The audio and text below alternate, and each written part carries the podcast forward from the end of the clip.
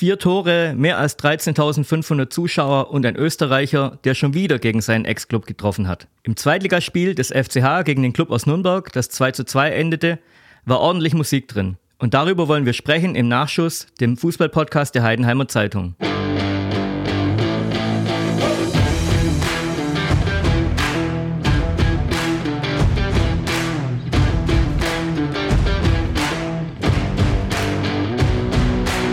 Mein Name ist Marc Hosener und mit mir am Mikrofon ist Nadine Rau von der Sportredaktion. Hallo Nadine. Hi Marc. Also Nadine, lass uns mal sprechen über dieses 2 zu 2 am Freitagabend, Flutlichtstimmung. Da war ordentlich was los auf dem Schlossberg. Wie war denn so die Stimmung auf und neben dem Platz? Ja, es war total geil. Also muss man tatsächlich sagen, die Stimmung war überragend. Ähm, die Nürnberger haben schon so Krach gemacht, irgendwie bevor's, lang bevor es losging. Heidenheim auch laut. Ähm, dann noch so ein Spiel. Also für die Zuschauer war es top. Okay. Äh, zwei Tore für die Schwaben, zwei für die Franken. War es denn ein gerechtes Unentschieden oder hätte der FCH seinen ersten Heimsieg verdient gehabt? Ja, es ist schon wieder ein 2-2 gegen, gegen Nürnberg, wie schon im Hinspiel. Ähm, Frank Schmidt sagt ganz oft, das äh, gewinnt nicht immer die bessere Mannschaft in der zweiten Liga. Ähm, in dem Fall, es, es war tatsächlich für mich gerecht. Zwar sind die, die Nürnberger zweimal besser reingekommen, aber Heidenheim hat halt diese unheimliche Willensstärke dann und, und macht dann halt noch zwei so Dinge, dann ist es auch verdient. Aber der erste Heimsieg nach der Winterpause war jetzt wieder nicht drin. Nee, da müssen sie sich noch ein bisschen gedulden. Okay. Ähm, Marc Schnatterer war ja im letzten Spiel draußen von Anfang an ja. und diesmal war er wieder von Anfang an auf dem Platz. Gab es sonst noch Veränderungen äh, gegenüber dem Spiel gegen Sandhausen vorher? Nee, also wie du sagst, äh, Marc Schnatterer wieder dabei. Das lag auch daran, dass Leipertz wegen Fieber dann noch ausgefallen ist. Also Schmidt hat ja vorher noch gemeint, sind alle fit, aber mhm. der lag dann im Bett. Und dann war es halt für den ja, gut, Kapitän. Da kann wieder, sowas schon mal passieren. Kapitän okay. wieder die Chance. Ja. Ähm, der Frank Schmidt hat dann auch nach einer gewissen Zeit äh, die Taktik umgestellt. Was hat er denn gemacht? Kannst du das erklären oder ist das manchmal von außen gar nicht so sichtbar und das ist so ein bisschen so Fußballschach? Ja, ich finde es nicht ganz so einfach. Ähm, am Anfang, wir haben ein bisschen gerätselt, was glaube ich so ein 4-3-3. Da haben sie ja auch mehr so geguckt, dass, es, dass das Zentrum zu ist, die mhm. Flügel mhm. waren nicht ja. so im Fokus und dann hat er hinterher aber auch selber gesagt, das waren so 20 Minuten, die sie gebraucht haben und dann hat er umgestellt, hat gesagt, ähm, doch 4-4-2, mehr äh, Fokus auf den Flügeln und dann hat es nach vorne ja sich offensiv auch ausbezahlt, was okay. er da gemacht hat. Ich habe ja mal die Noten angeschaut, die ihr so vergeben habt. Ähm, Tim Kleindienst hat die Bestnote, fast ja. eine 1, eine 1,5 war es. Ja. Ähm, warum hat es nicht zu 1 gereicht und andererseits, warum war er so gut? Oh, ja, eins, ich habe kurz überlegt, aber nee, er, er hat diese Dinge dann, wenn er gebraucht wurde, schon da. Er hat auch unheimlich viel gearbeitet die ganze Zeit. Ähm, aber ja, eine Eins, da wäre noch ein bisschen was drin aber gewesen. Aber er hat zwei Tore geschossen, oder? Zwei Tore hat er geschossen, ja, klar. Ja, und trotzdem, okay, ja, gut. ja, komm, ein bisschen Luft brauchen wir noch. okay.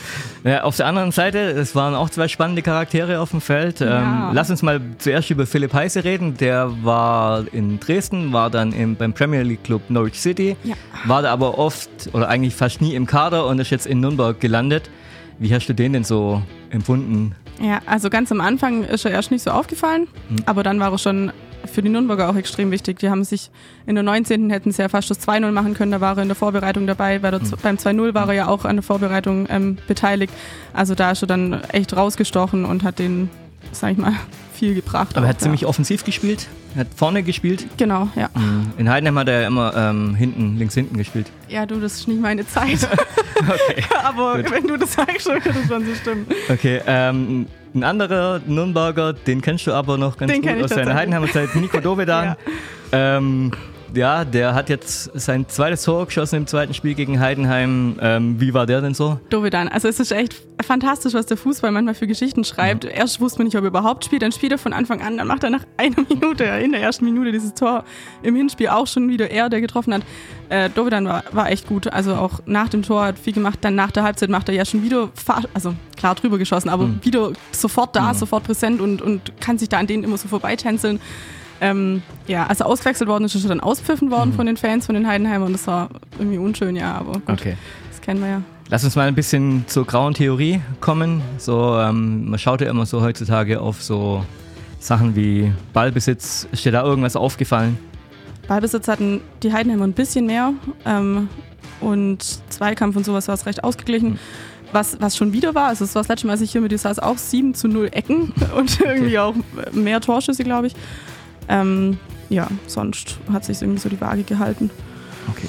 Gab es sonst was Besonderes an dem Spiel? Es waren viele Fans aus Nürnberg, das ist schon gesagt. Ähm, wie war denn so das Verhältnis von den Heidenheimer Fans? Du hast schon gesagt, der Nico Dovedan ist ausgepfiffen worden, ja. aber am Anfang sind sie wahrscheinlich nett begrüßt worden oder wie hast du, gab es ja, schon irgendwie so? Voll. Also nee, das, das war vor allem auf dem Platz ja auch unter den Spielern, was da sich umarmt worden ist. also wir haben echt geguckt, das war total goldig, richtig schön und also einfach so ein, ein runder Fußballabend, finde ich, das hat voll gepasst. Okay, super. Ja. Ähm, blicken wir mal so ein bisschen voraus was kann der, der FC Heim nächstes Spiel besser machen? Natürlich gewinnen wäre Gewinnen wäre nicht schlecht, genau. Ja. Ähm, vielleicht auch die Fans nicht immer so zappeln lassen. Also es war letztes Mal schon so, dass sie es auch hätten früher ähm, den, den, Sack zumachen mhm. können, sage ich mal, diesmal ja wieder. da wartet man bis in der Nachspielzeit von der ersten Hälfte dann wieder 83. Mhm. Wenn sie halt einfach nicht so lange brauchen, bis sie wach werden. Einfach mhm. von Anfang an da sein und dann vorne präzise, dann klappt es vielleicht. Ich glaube, wach werden ist ein Sieg. gutes Stichwort für das nächste Spiel. Das ist äh, in Kiel. Ja. Ähm, das wird nicht nur von Kilometern her eine ziemlich beschwerliche Reise wahrscheinlich. Ja, längste Auswärtsfahrt. Ja, am Samstag findet es statt, oder? Am Samstag um 13 Uhr, genau. Und es wird bestimmt nicht leicht. Äh, Kiel ist ja Tabellennachbar, Platz 5. Es wird bestimmt spannend. Also da geht es dann halt auch um was. Ich weiß nicht, wie Stuttgart heute Abend natürlich spielt, aber da oben will man ja dann schon irgendwie noch dranbleiben und gegen Kiel dann zu gewinnen in dem, in dem Fall wäre echt gut für die Heidenheimer. Okay, sind wir gespannt. Das war's für heute. Bis zum nächsten Mal.